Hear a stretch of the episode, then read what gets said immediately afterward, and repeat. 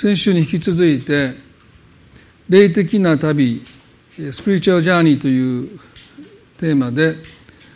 お話をしたいと思います。先週にも少し、えー、説明しましたけども7月の2345と、えー、カリフォルニアのサンタバーバラというところで、えっと、北米ホーリネスの収容会がありましてえそこで、えっと、3泊4日で3回のメッセージと1回の講義を依頼されて、えーまあ、テーマが、まあ「こんな旅がしたい」というねあのテーマを頂いて、えー、まあ自由に話してくださっていいと言われたんですけども、まあ、聖書の中に、えっと、私たちの人生を旅に例えてあるいは信仰の営みっていうものも旅に例えられています。ですからまあ先週も言いましたけどもまあ、どのような旅をするのかっていうのはもう本当に個人差がありますよね。できるだけ多くの場所を見に、まあ、見て回るという人をあるいは一箇所でゆっくりするっていう人もいればまあさまざまな、まあ、個人の価値観が旅でよく出ますよねですから一緒に旅をして喧嘩する人も多いというのはそういうこともありますよね。普段なかなかね言い合いにならないんだけど旅に行って価値観の違いっていうのが、まあ、旅は出やすいですよね。まあ、そういう意味ではその人生あるいは私たちの信仰の営みっていうものを旅に例えて、えー、まあもう一度見直していくという作業ですね。で先週は、えー、アブラハムというこのイスラエルの父祖の信仰の旅についてご一緒に学びました。ですね。で今朝のタイトルは「真の事故となる旅」旅路とします。でこれは3冊目の本の原稿でも3分の1ぐらい書き上がってるんですけどもまたあの毎週火曜日に大阪聖書学院というところで、えっと、授業をしている中でも今ちょうどこの箇所を取り上げてるんですね。でこの「真の事故となる旅路」というこのタイトルの前提はまだ私たちは本当の自分と出会っていないという一つの前提があります。聖書の中にいかに私たちが本当の自分を見失っていったのかということが記されていますね。創世記の一章の20の中で神様が人を作りになった時にこのようにおっしゃいました。さあ人を作ろう。我々の形として我々に似せてとあります。このキリスト教の歩みの中で私たちが本来の自分になっていく、まあ、それは神様の形、まあ、英語ではイメージですねその見姿に似るものに変えられていくということが、まあ、信仰生活そのものなんだろうと思いますね。で私がすごく敬愛するダラス・ウィラードというですね先生は、まあ、どの宗教まあちょっと変な宗教を置いといて、まあ、既存のもう長く歴史がある宗教の中にある道徳的な価値観はほぼ共通している、まあ、そうですよね。例えば隣人を愛するってことも別にキリスト教だけの教えじゃなくて仏教でもヒンズー教でもイスラム教でも隣人を愛するってことは教えます。でまさにそれこそが全ての人が神の形に似るものとして作られたという、まあ、道徳的な一つの観念。人はこうあるべきだというですね、えー、教えられなくても人の中に、まあ、そういうものがあるんだというのが、まあ、ダラス・ウィラードの一つの主張なんですね。で私はそれに対して、まあ、同意します、全然宗教が違っても話をしていたら多くの共通点があります。信仰の対象は違いますよね。でも何が生きていく上で大切なのかということにおいて、まあ、びっくりするぐらいに違いがあると、まあ、多分その宗教は危険だと思いますね。でも家族を大切にすることであったりですね、まあ、よくカルトとかって言われる宗教はですね基本的には家族を捨てなさいと教えますねでも既存のその宗教の中でその家族を大切にしないということを教える宗教は多分ないと思いますね。まあ、そういう意味では、まあ、私たちは神の形に似るものとして、えー、作られてるんだというふうには思います。でもその中で漱石の2のまず25節を見たいと思いますけれども人とその妻は二人とも裸であったが互いに恥ずかしいと思わなかった。まあ聖書を読むときによく言われることは文字通り読むという読み方とですね、まあ、そこに示唆されている深い意味を読み取っていくっていうのも大事ですよね。で行き過ぎるとまた変になるんですね。ですから基本は文字通りですからアダムとエバは互いに裸であることを恥ずかしいと思わなかったですね。文字通り読めばまあ第三者がまだいないので夫婦のプライバシーの中における裸であることを彼らは恥ずかしいと思わなかったっていうのが、まあ、文字通りの意味ですね。でもこの箇所はそれ以上のことを私たちに伝えていると思いますね。それは彼らの内面です。彼らの心がさらけ出されていた互いに。でも彼らはそれを恥ずかしいと思わないし隠そうとも思わなかった。まあ、当然罪が入ってくる前ですから隠し事なんて一つもありませんね。まあ、皆さんはどうでしょうかですね。ご夫婦で長年やってる方たちあの胸に手を当てて聞いていただきたいんですけど隠し事ないですか？まあ言わなくていいですよあの大変な大変大変収集がつかないからですねまあでも罪が入ってくる前は彼らには隠し事がなかったのでその心が互いにさらけ出されていても、ね、恥ずかしいと思わない。隠そうと思わない。最近なんかちょっと年取ったんちゃうかなって思っても言わないでね。ちょっとなんかいろいろこうお互いを持っても言い合わないでいることがあると思いますけれども、まあ、基本的に彼らはもう心の内面が互いにさらけ出されていた。で。今日真の自己というふうに言いましたけれども、まあ、真の自己とは何も隠し事のない覆っていない、ね、ありのままの自分です。で罪が入ってくる前はアダムもエバも真の自己本当の自分を生きていたんです本音と建前ではなかったんです全部本音ですでその本音で生きることで互いに傷つけ合うこともないしですね。誤解を生むこともなかった。で,、ね、でも罪が入った時何が起こったのか聖書はこう書いてますよね。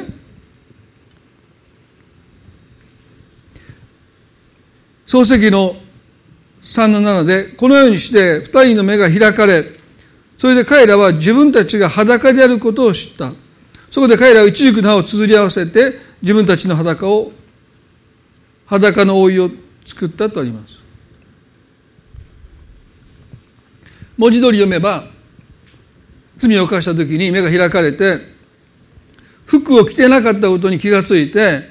恥ずかしいと思って一軸の葉で自分の裸を覆ったというふうに読めます、まあ、そういう絵をご覧になった方いますよね。一軸の葉で裸体を覆っているアダムとエバの姿の絵がよく描かれていますけれども。まあそれは文字通り読んだらそうですね。でも裸というものが単なる肉体服を着てないというだけじゃなくて心が裸である。心の内側がさらけ出されてるっていうことにおいてまあ彼らはですね何ら恥ずかしい思いをしなかった。でも罪を犯した時に彼らは自分たちが裸であることを知ってその恥ずか恥ずかしいと思って一軸の葉で隠したというこの聖書のくだりはですね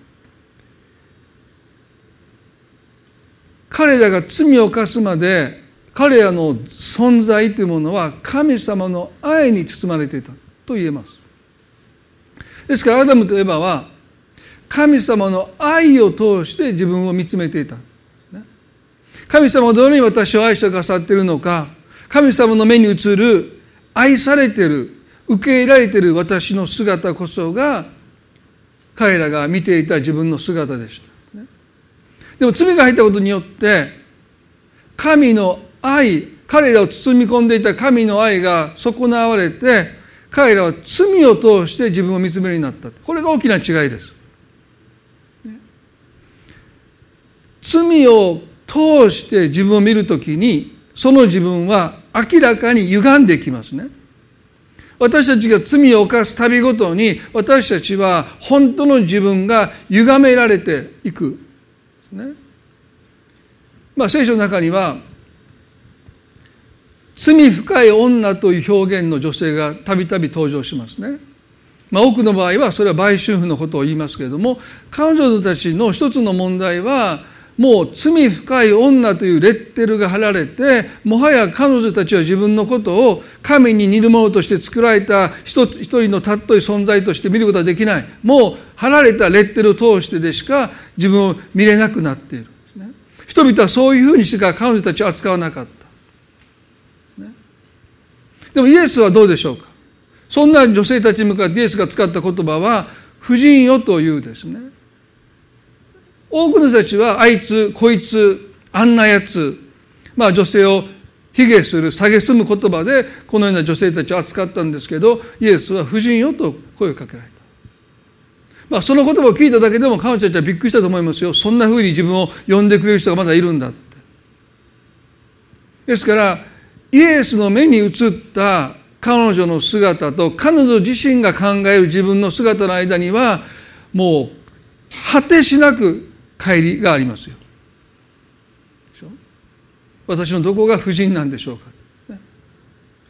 そんなことも呼んでもらったそんなふうに呼んでもらったことなんてもう記憶にもないような遠い昔のことだった。でも彼女が見ていたその女性の姿と彼女自身あるいは人が彼女を見ていた彼女の姿の間には埋めることのできないぐらいの開きがありました。ですから私たちは別にそんなね、人から罪人扱いされるような犯罪者扱いされるような罪を犯したことがなかったかもしれません。でそれでもですね人が罪を犯した結果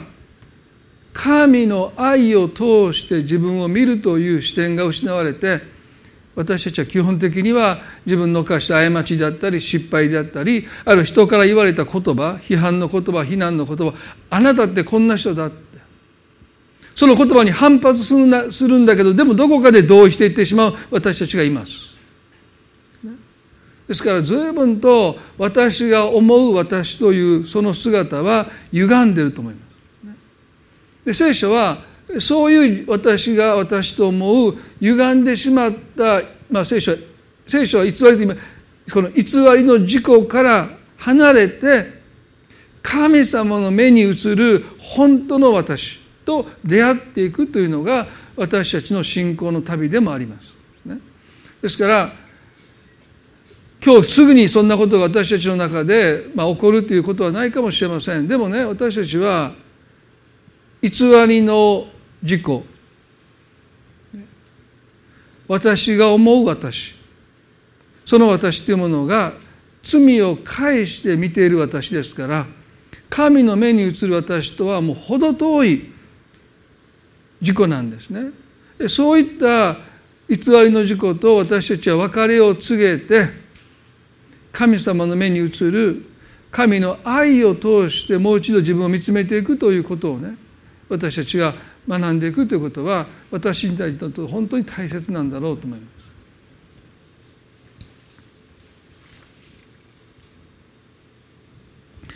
このフロムという人がですね愛するということの本の中で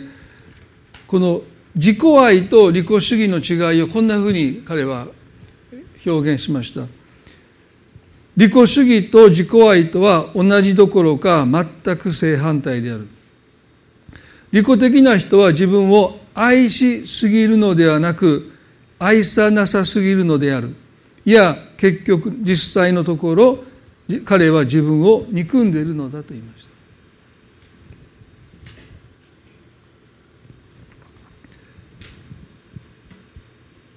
ここでフロムが利己主義というその言葉はですね偽りの自己を愛することと私は置き換えていいんじゃないかな。でここで自己愛というのは真実な自己を愛することというふうに置き換えてもいいんじゃないかなと思うんですね。ですから偽りの自己を愛するということは本当の自分を愛していないのでまさに彼が言うように自分を憎んでるんだ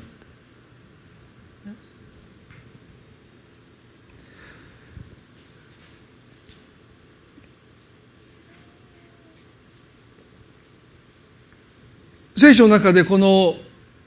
真の事故になっていく旅の典型がヤコブです。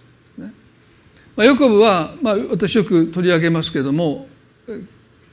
この視点で今週来週少しヤコブの生涯を見たいと思いますけど彼はね人生の多くの時間を偽りの事故として生きるために費やしてしまった一人です。創世記の2章のあごめんなさい。創世記の25の25にその誕生の出自の出来事が書いてますけれども最初に出てきた子は赤くて全身毛衣のようであった。それでその子をエサウと名付けた。その後弟が出てきたがその手はエサウのかかとを掴んでいた。それでその子をヤコブと名付けた。イサクは彼らを産んだ時60歳であった。お兄さんのエサウは、まあ、双子なんですけども全身赤くて、まあ、赤いというか、まあ、色が黒くて、まあ、タンで、まあ、なんていうんですかね茶色ですね。赤茶です。でも毛だらけ。煙じゃらで生まれてきた。で彼らはそれを見てエサウと名付けた、ね、身体的な特徴から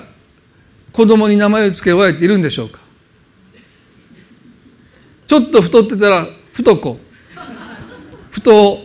そんなはあんまりいないと思いますね。まあ昔はだから適当なんですよね。もう身体的な特徴であこの子色が黒いし煙じゃらだから餌をにしようでもっとひどいのはですねヤコブですよ。生まれてる時に彼は双子の弟で生まれてきてお兄ちゃんのかかとを掴んでた、ね、これが比喩的なのか、まあ、それは横に置いといてまあ、彼の将来暗示してますよね。そして彼らはそれを見てヤコブと名付けた。でヤコブというのは身体的特徴じゃないんですよ。彼の内面性ですすなわちお兄さんを押しのけようとしているその弟を見て押しのけるものという名前を付けるんですよ。ひどい親ですね。おしこおしおみたいなね。だかちょっとどっちがどっちで身体的な特徴で付けられるのも嫌ですよ。皆さん皆さんの名前がどうやって私名前付けたんいやあなたの生まれた時に猿みたいだったから猿子とか。まあ納得できないですよね。そんなんね。猿男とか。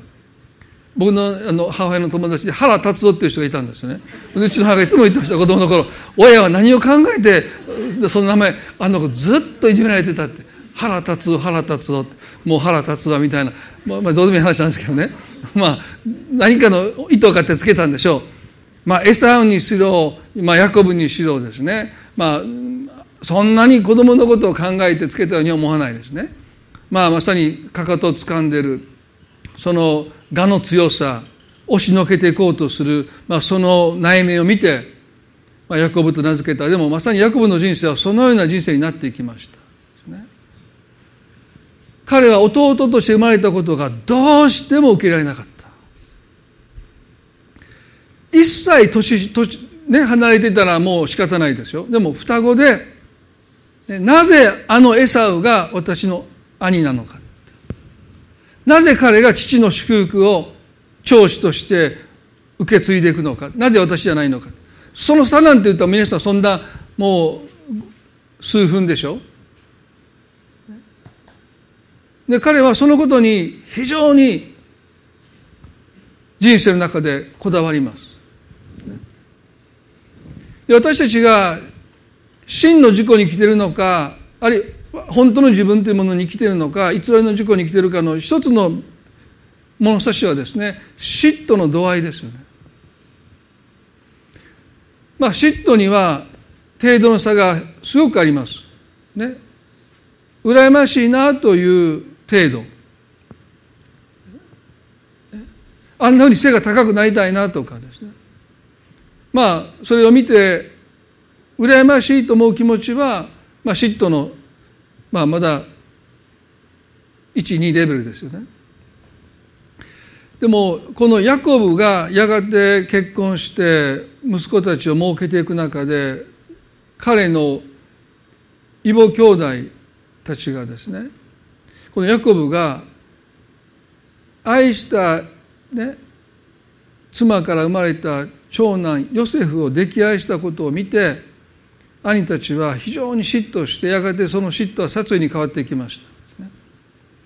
まあ、時々思うんですね。ヤコブ自身が弟として生まれて父から愛されないという痛みに苦しんだ人生だったのになぜ彼は自分の息子たちを同じような苦しい目に遭わせたのか。人間っていうのは本当に愚かだなと思いますね。もう自分がもう散々苦しんだんだからこの苦しみを息子たちに味わわせたくないっていうふうに思うべきなんだけど彼はですね11番目の息子そのヨセフに長子に与える長服を作ってあげたりしますね。だから兄たちはもう心の中がもう腹渡が煮えくり返ってもうあいつをやがて殺そうって言って本当に殺そうとしますよね。まあそういうことを思う時に、まあ、このヤコブの生涯ですねその暗い加減を通して神様はどのようにこの人たちの中に働かれたのかっていうのを見ていきたいと思いますけれどもまずその中で10回の一番最後がですね欲しがってはならないという戒めですよね。そのことも心に留めたいと思いますよね。あなたの隣人の家を欲しがってはならない。すなわち隣人の妻あるいはその男奴隷女奴隷牛ロバすべてあなたの隣人のものを欲しがってはならないと言いました。あれさえ手に入れば私は幸せになれる。あの人が持ってる、あの立場さえ手に入れれば私の人生は劇的に変わっていく、もうこんな私は嫌だって。あんな人のようになりたいどこかで私が私でいることが不幸の原因だなんて。だからあんな人になりたい。あんなふうになりたいあれさえ手に入れば私は変わっていける。ヤコブの場合は兄の立場さえ手に入れば父は僕に振り向いてくれて僕を愛して受け入れてくれるだろうと彼は考えた、兄のようになれば。まさに偽りの事故に切るという一つの誤った決断をヤコブは下していきます。ヤコブはヤコブのままでいいんです。でも彼は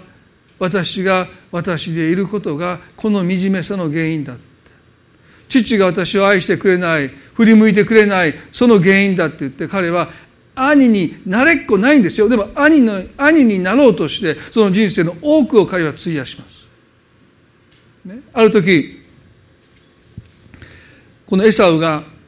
獣を獲物を追いかけて野の野を走り回ってねもう疲労困憊して疲れ果てて帰ってた時にヤコブが煮物ですね豆を煮ていたわけですね。でエサウはもうあまりにも空腹で弟ヤコブにこう言いました。どうかその赤いのをそこの赤いものを私に食べさせてくれ。私は飢え疲れているのだからと言いました。それゆえ彼の名はエドムと呼ばれた、まあ、エドムというのは赤いという意味なんですけどね。まあどうでもいいですけどいちいちそんなふうに呼ばれたら嫌ですよね。黄色いもの欲しがったら黄色いっていうあだ名つけられて、まあ、でもね皆さん考えてみてくださいね。エサウは家族のために獲物を仕留めようとして脳を駆けずり回って疲れ果てて帰ってきた。でその時にヤコブはこの人は家でお母さんの手伝いをする人でしたので調理をしてるわけでしょ。でその食事にただで餌を預かれるはずなんですよね。家族のために働いてきたんだから。でもヤコブはこう言いました。今すぐあなたの長子の権利を私に売りなさいと言いました、ありえないんですよね。皆さんだって家に帰ってご飯を食べようとしたら「はい1,000円」って言われたことありますか？ね一生懸命働いてきて帰ってきていちいち夕食に1,000円払わされるみたいなね。いえそうじゃないのと思った人いるかも分かりませんよ。それが普通だと思思った人いるかも分かんないけどそんなこと普通は普通じゃないですよ。もう当然ただで食べさせてもらうわけですからね。あなたの長子の権利あの通知通帳持ってきなさいそんなんありえないでしょ。もうよっぽど空腹だったんでしょうね。だからこう言いました。見てくれ。死にそうなのだ。長子の権利など今の私に何になろうと言いました聖書はこのエサウという人が長子の権利を蔑んだと言って彼を非難します。でこのヤコブの狡猾さというかずる賢さ聖書は一切触れない。そもそもそんな交換条件が成立するものじゃないんですよね。でももう空腹で死にそうになっているエサウの足元を見て法外な、ね、値段で一杯の煮物を売りつけたわけでしょ。もう詐欺まがいですよね。そしてエサウは長子の権利を売ってしまった。聖書はエサウが長子の権利を蔑んだと。ヘブル書の中では俗悪なものを扱いされてます。エサウのようにならないようにと警告されるぐらいですね。ちょっと考えたいと思うんですね。なぜエサウは長子の権利をそこまで蔑んだのか。一つはね彼が言うように空腹を満たすことができない、ね、例えばある災害時にお金をいくら持ってたってそのお金札束はその人の空腹を満たせないですね。お金あるから物を売ってくれと言っても誰も売ってくれないですね。ですからそういう意味でこんなお金あったって意味がないこんなは紙切れだっていうふうにまあ蔑んだという意味も一つあると思います。でもう一つはこのイサクという父はですねエサウを愛していましたけども聖書は何て書いてるでしょう？ですね。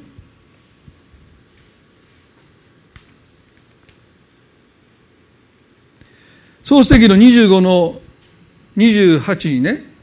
イサクはエサウを愛していた。それは彼彼が両の獲物を好んでいたからであって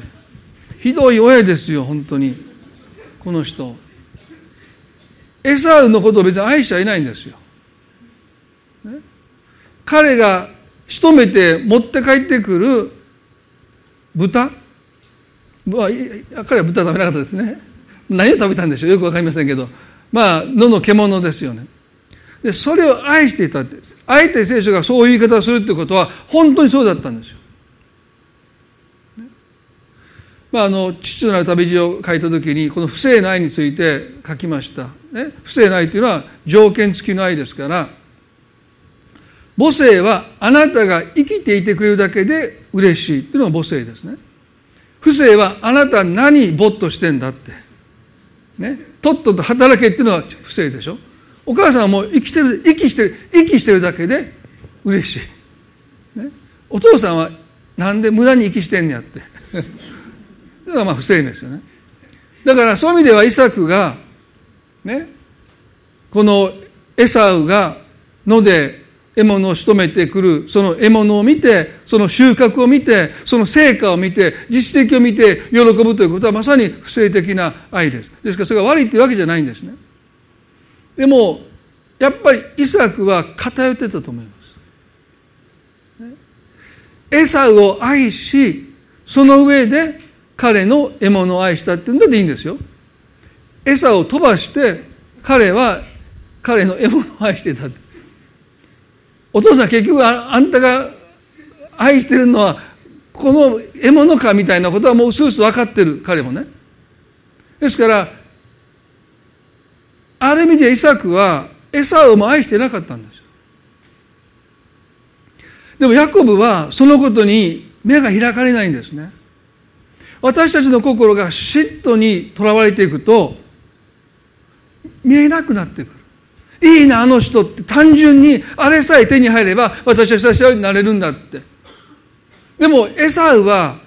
本当に父に愛されていた父から承認されていた本当に幸せだったんでしょうか。もしそうだったら彼は長子の権利をそんなに粗末に扱うなったと思います。こんなもの何になるのかというその言葉に込められている彼の思いは私が長男であって長子だったとしても結局のところ父は私を愛してくれないという思い。こんなもの何になろうかというそういう思いがそこに込められてるんじゃないかなでもヤコブにはそのエサウの悲しみエサウの寂しさエサウの苦しみが見えないんです心が嫉妬で満たされると物事をあまりにも単純に考えるようになるからです。ね、兄の立場が手に入れば僕は幸せになれるそんなことないですよ。イサクは長子であり自分の跡継ぎであるエサウを愛したんじゃなくてあくまでも彼が持って帰ってくる獲物を愛した。ですからヤコブの描いてる思いは幻想です。でも彼の心に嫉妬があったのでそれが見えないでいる、そして彼は長子の権利をまんまと兄エサウから買い取ります。で彼どうなったんでしょうか。何も変わらないどころかますます虚しくなっていくんですよ。これさえ手に入ればと思ったものを手にした瞬間に彼は絶望していくんですね。父は振り向いてくれない。父がいつも気にするのは獲物取れたか今日は獲物どうやったお父さんで話しかけてもの何獲物のことかみたいなね。いやお父さんちょっと獲物から離れてって。もうもう絶えずもう何今日はもう食べさせてくれるのかってもう。だってこの人死ぬ時もそうだったでしょ。もうもうもう私が死ぬって時にエサオにどうか私の好物の獲物を捕まえて料理して持ってくれて。もう死ぬ時ぐらいねもっと潔く死ねって言うんですよね。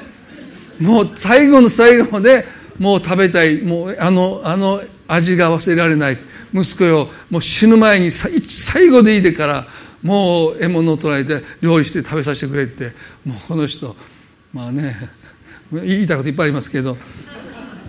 メさんだって自分の父親に対してそういう思い持つ時あるでしょ？まあ余計なことは言えませんけどね。まあでも男の人の弱さですよねこういうとこはね。最後の最後の別れの場所にまだ食べるもののことでエサウにねお願いしてるイサクがいるわけですけども、まあ、そういう意味ではエサウもヤコブもですね本当に父から振り向いてもらう父の愛を受けて承認されていくということにおいて非常に悩み苦しんだ息子たちだと思いますよね。でここでこのヤコブにとってはですね結局は長子の権利を破格の値段であの煮物を売り飛ばして手にしたわけですけれども結局は父の愛を承認を、まあ、受け取ることはできなかった。それは一つ言えば彼がですねヤコブでいることでしか満たされないからです。幸せになれないからです。私が本当の私でない限り偽りの事故こうありたいと思う事故こうあれば幸せになれると思う事故そういったものに私たちはどれだけ労力を費やしたとしても結局は本当の自分でないことを私たち自身が知ってる。この聖書の偽善という言葉はですね役者という意味ですよね。イエスが当時の宗教家たちに対して偽善者だと言いました。日本語ではきつい言葉ですけれども言語ではね役者、ね、本当の自分でない自分を演じている者たちよっていう言葉です。でもそれを聞いた当時の宗教家たちはピンとこないんです、ね、もう役に没頭してそれが本当の自分だって彼らは心の底から信じてるからです。ですからイエスにねあなた方は自分でない自分を演じてるんだって言われても何のことかわからない。私たちだってそうですよ。神様の目に映る神の愛を通して見る本当の自己と罪を通して失敗を通して人の言葉を通して見る自分とはかけ離れてるんだけども私たちはそういう偽りの自分が私だと思って生きてきましたから、ね、演じてるなんて思ってもいない。それが私だって。心の底からそう思ってる。だから真の塾への旅なんて授業でやったんですけどみんなもうちんぷんかもう何を先生言ってるんですか、ね、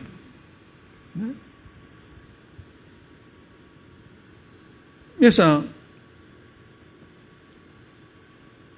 このことを私たちはねその演じてることに気が付いてない。こういう人間なんだって言われた人間であろうとしてる。皆さんにも前お話ししましたけど大草原の小さな家ですね。あそこに出てくるお父さんいるでしょ？もう父親の模範ですね。私生活ボロボロですよね。皆さんあのテレビ好きな人ごめんなさいね。もうこれからそんな目で見てしまってもう感動できないって言ってくださいね。本当にそうなんです。もうテレビの中ではもうこんなお父さんいるのかいうぐらいですね。いいお父さんですけどもう生活はもう荒れて乱れて大変な人なんですね。でも彼はどこかで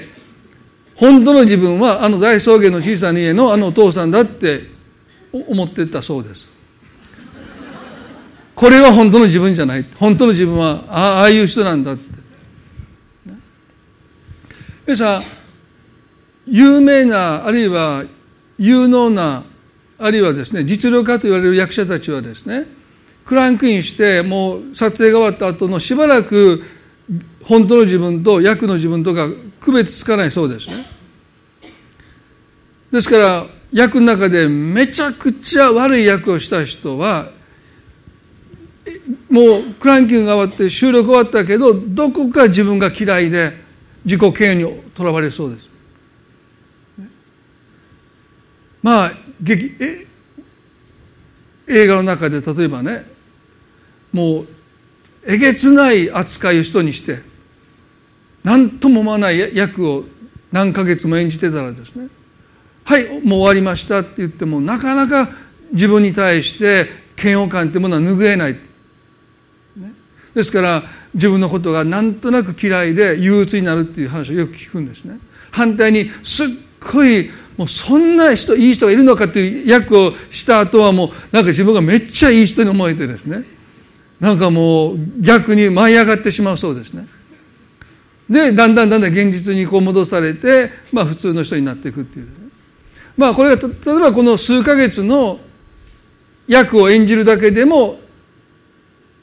余韻があって影響があるとするならば生涯ずっと偽りの事故罪を通して自分を見てきた私たちがその私が本当の私でないって言われても困りますよね。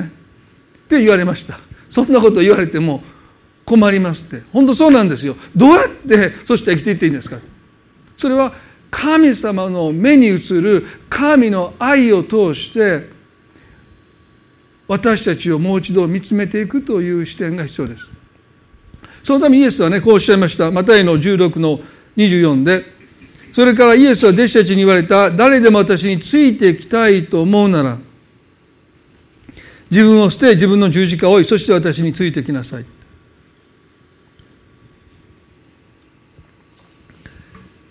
リチャード・ローアというカトリックの神父さんがいるんですね。私彼のことがすごく好きで本をよく読みます。でそのリチャード・ローアがですねこう言いました。偽りの事故っていうのはいいもんだって、ね、私が思う私。別にそれは別に偽善者でもないし、ね、その偽善者という言葉がもともと演じるという意味ですから別にその私たちが思うところの嘘で塗り固めた事故ではなくてあくまでも真実な事故と違う私。ねそういう意味において偽りの事故という表現をするんですけどそれはそれでいいって。もっと言えば自己肯定感を持って私は私のことが大好きだっていう人の方が私は私のことが嫌いですという人よりも楽にあるいはもっと生きやすく人生を切れるんだそれはそうですよね。自己嫌悪感を持つよりも自己肯定感を持った方が当然その人はこの社会で生きていく上において生きやすいです。人と関係良い関係を築きやすいです、ね、仕事においてももしかしたら成果を上げやすいですね。ですから自己肯定感というものを私たちが持って生きていくということは基本的には健全だし、まあ、よくあのカウンセリングではね「I am OK」「You are OK」っておっしゃいますね。私も OK あなたも OK まあ私時々思うんですけどまあ I'm OK はいいですよね自分のことだから。人のこと You are OK ってそれはちょっと出しゃばってまあそうなあんたに言われたくないよって時々突っ込んでしまうんですけどそういう文章を読むとね。まあでも I'm OK You are OK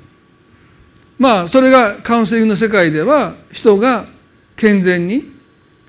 人間関係の中に生きていくためにおいては必要な、まあ、自己肯定であり他者肯定。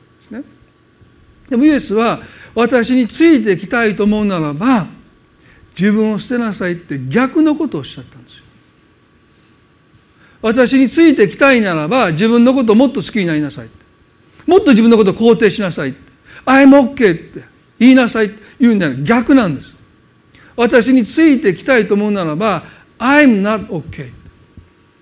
自分を捨てなさいとおっしゃってえ？っおそらく多くのクリスチャンがこの箇所を読んでスルーします。自分を捨てるっていうことが何のことかよく分からない。でもイエスがおっしゃったこの自分を捨てるというこの自分とはあなたが思う自分です。イエス様についていく営みは本当の自分でしかついていけないからです。私が思う私その私を私たちが好きになって肯定して私たち社会では生きていけます。でもイエスが私についてきなさいとおっしゃったこの飯あなたが生かされてる、ね、目的を持って命を与えたその飯に私たちがついていくためには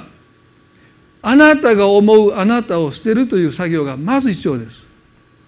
それはあまりにも歪んでしまってる。あなたがどれだけその自分を好きになって肯定したとしても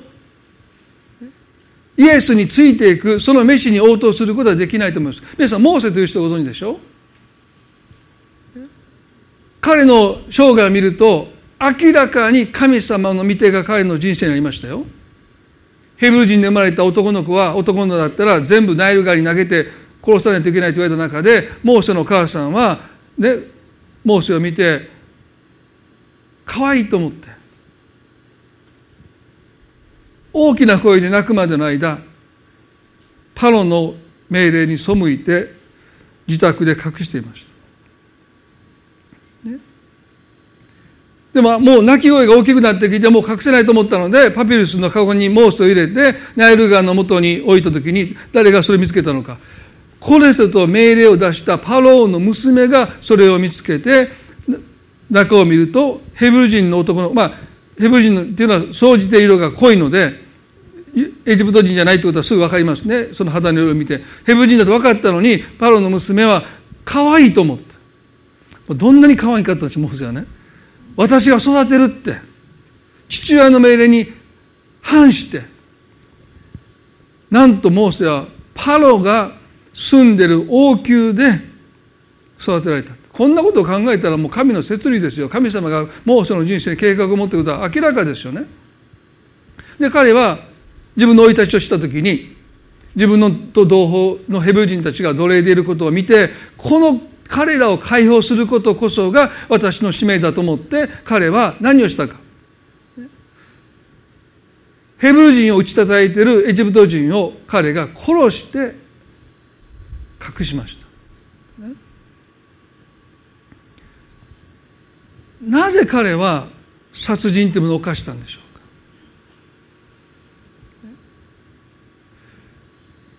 彼はまだ本当の自分と出会っていないんですよね。神様はそんな方法でエジプト人たちヘブル人たちを救おうとなさっていなかったけど彼はエジプト人を殺してでもそのことがパロにバレた時にモーセは同胞を見捨てて一人だけ逃げていってしまった。これは40歳の時のモーセです。それから40年間彼はミディアンの地で、ね、義理の父の羊をただ40年間お世話しました。で8になった時に神様がモーセを召した時に彼は何て言ったでしょうか。神様あなたは人違いをしてるんじゃないですか。私は何者なんでしょうかと言いました裏返せば神様あなたは人違いしてますよ。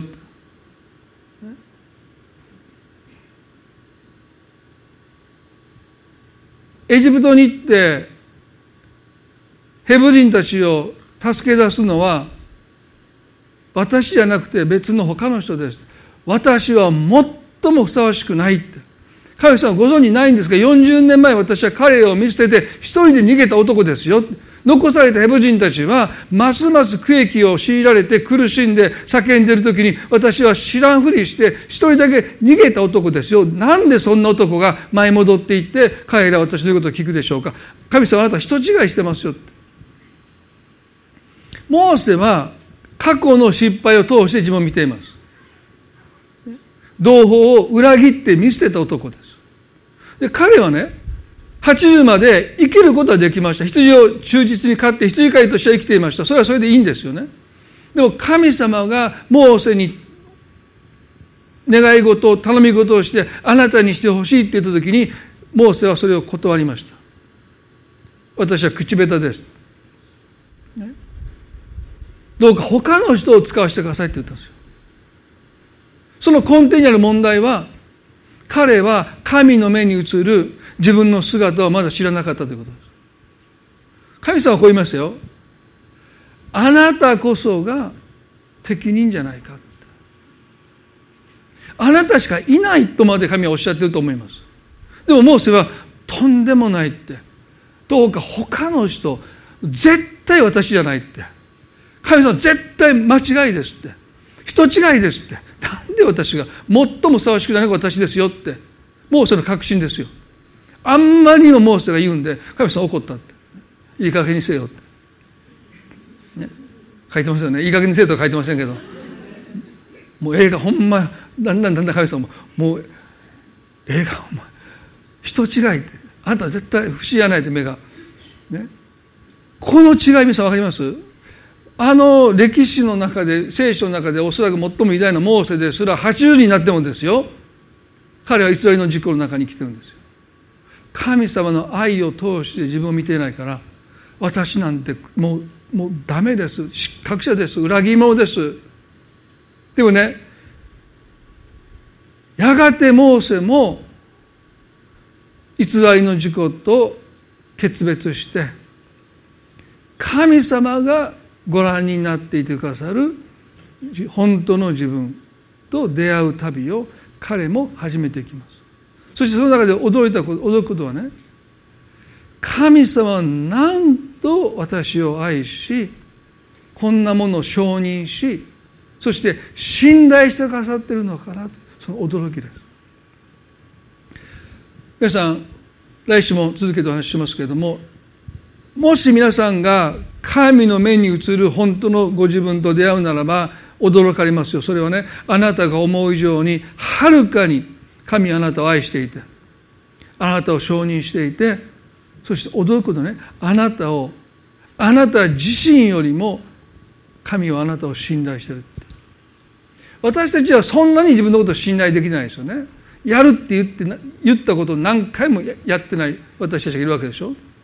もう結婚式朝の10時なのに夜の10時で書いたりね。もうこんな大切な時にも一瞬どうしようと思ってみんなが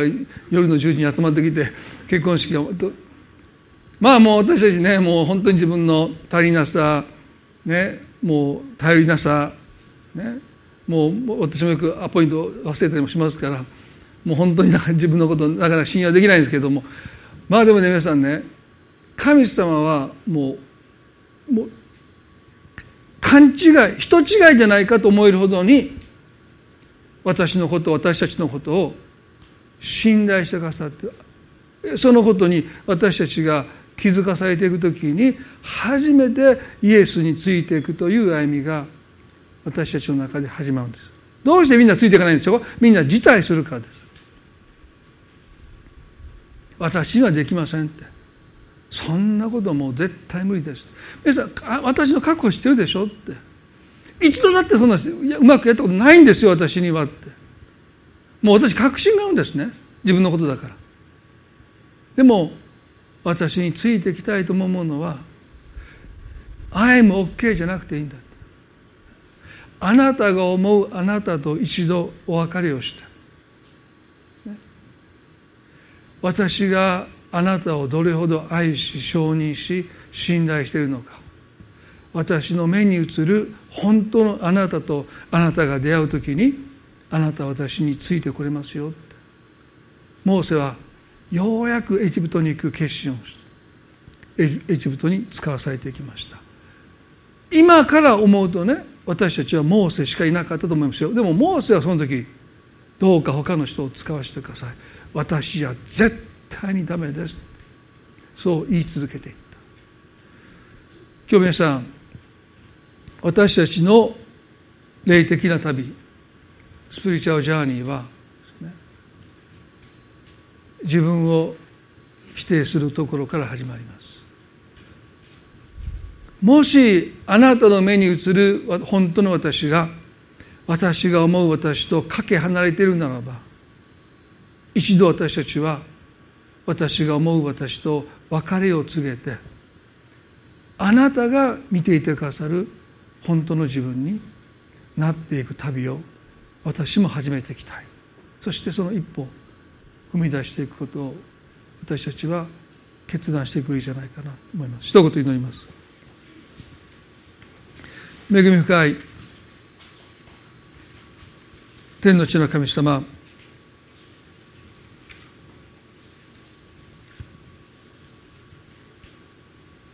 罪が私たちにもたらしたものは罪を通して自分を見るという視点でした。そしてその視点があまりにも当たり前になって普通になって自然になって神の愛に映る神の愛を通して自分を見ることを私たちはしなくなりました。そんなことできないって。いつも自分の失敗が自分の過ちが自分の足りなさが人から言われた言葉が私たちにへばりついて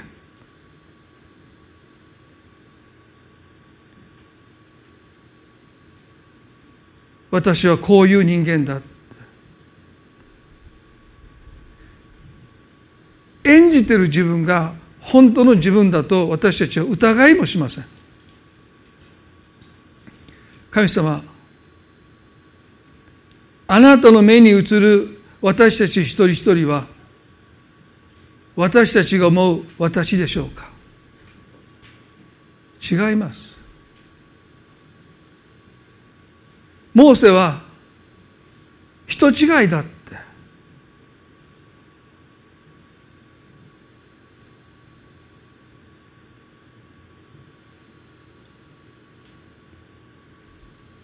私たちもそんな人を許せる人に私なんて絶対なれないって。隣人を愛するなんて私には無理だって。その私とは誰のことでしょうか。神の目に映る本当の私でしょうか。それとも罪によって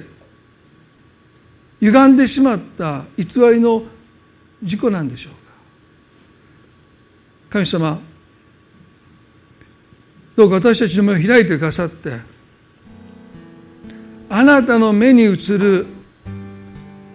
本当の私の姿とどうか私たちが出会いますように。聖書のすべての生徒たちがその出会いを経験しています。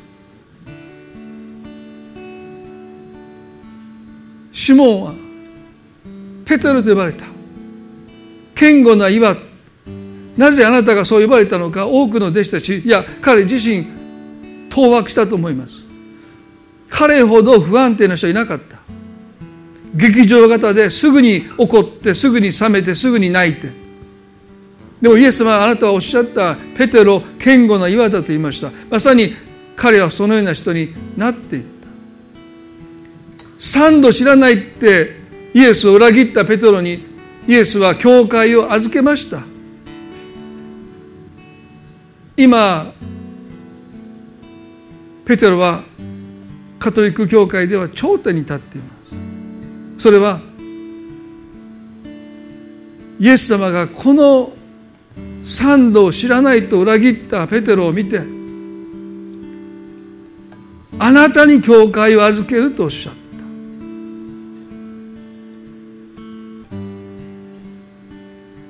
常識的に考えるならば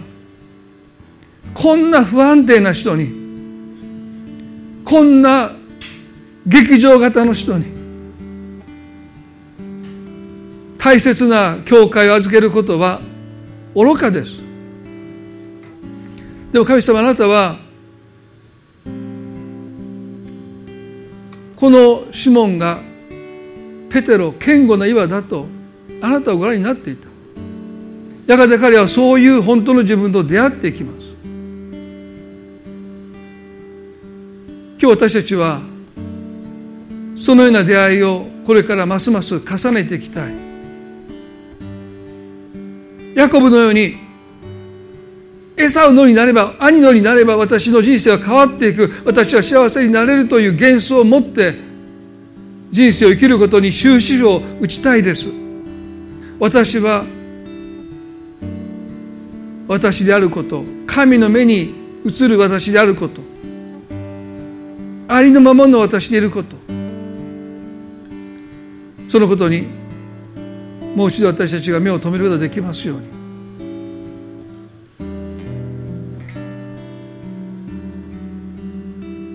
自分を捨てること。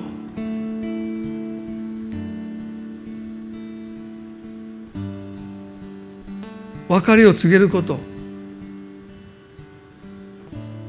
神の言葉を信じること。あなたの目に映る自分と出会うこと。神様どうぞ。一人一人を導いてください。私たちの人生は。変えられていきます。この礼拝を。神様覚えてくださり。なおもあなたが一人一人に語り続けてくださって。この旅がますます祝福された旅になっていきますように。イエス様の祝福を祈ります。愛する主イエス・キリストの皆によってこの祈りを見舞いにお捧げいたします。それでは皆さんどうぞ立ち上がっていただいて賛美を捧げたいと思います。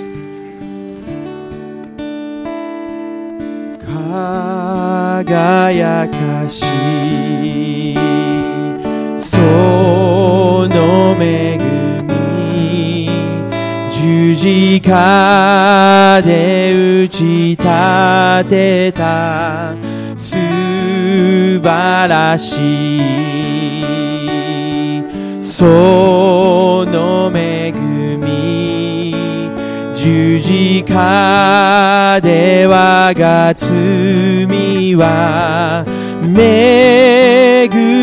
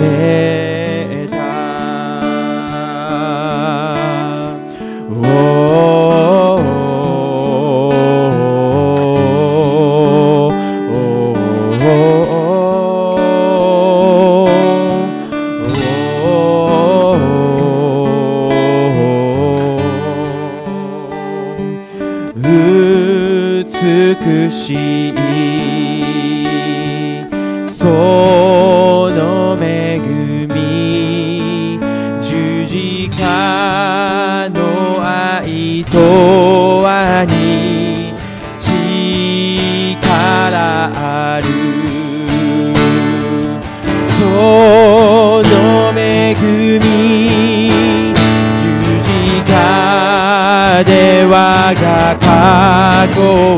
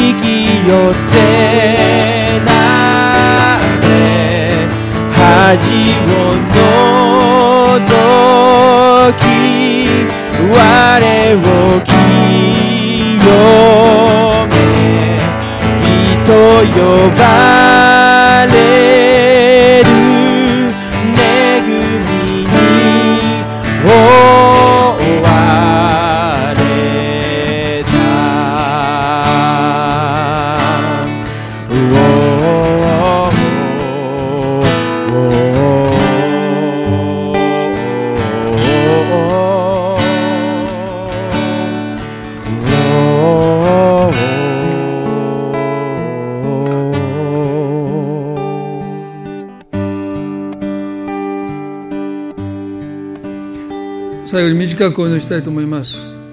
多くのクリスチャンは自分の罪が許されたということは受け取りますでもそういうことをしてしまったという自分のアイデンティティは引きずって生きていってしまいます聖書は誰でもキリストのうちにあるものは新しく作られたものですっておっしゃいますそれはただ罪が許されたというだけではなくてもはや私はあなたをそのような人とは見ていないって。あなたの罪を思い出さないとまで神はおっしゃった。でも私たちはいつもその罪を許されていることを知りながらいつもその罪と自分と一緒に見ています。今日皆さんの中で過去の一つの過ち失敗あるいは人から言われた拒絶の言葉にまだ自分がとらわれていて許されたことは分かります。でもまだ私はそのような出来事と自分と一体化して見てしまってる。私はそういう人間だという思いをまだ払拭できないでいるならば今日神様はねその思いをあなたの心から完全に過ぎ去らせてくださって新しく作られたものとして本当の自分と出会うその歩みを力強く踏み出せることができるように過ぎ去らせてくださること。それは許されることとは少し違います。もうあなたは自分自身をその出来事と重ねてみないということです。遠くに神様がその罪をその失敗をその過ちを過ぎ去らせてくださるように最後に一言祈りたいです。もしあなたが今日その神様の御業を経験したい。もう思い出すことのないぐらいにもう遠くに過ぎ去らせてください。神様誰でもキリストのうちにあるものは新しく作られたものです。身をすべてが新しくなった古いものは過ぎ去った。今までの人生の罪は許されていることを私たちは知っています。罪は許されていることが分かりますがでもまだその出来事とその失敗とその罪と私は自分を重ねて見てしまいます。今日神様どうかその出来事がその罪がその失敗が過ぎ去りますように遠くに過ぎ去っていきますようにもう二度と自分を重ねることがないぐらいに過ぎ去らせてください。神様私たちは新しく作られたものとして本当の自分とますます出会っていくこの霊的な旅スピリチュアルジャーニーをしっかりと前に進んでいきたいです。神様今日あなたがそのことを私たち一人一人の中に成してくださることを信じます。過ぎ去らせてくださるように祈ります。感謝し愛する主イエス・キリストの皆によってこの祈りを見舞いにお捧げいたします。それでは教会からは母の日に何もありませんがどうぞハッピーマザーズデーともう一度互いに言い合って。あの父の日も父の日もないですからね。だからあのあのありませんがどうぞ互いに祝福し合って終わりたいと思います。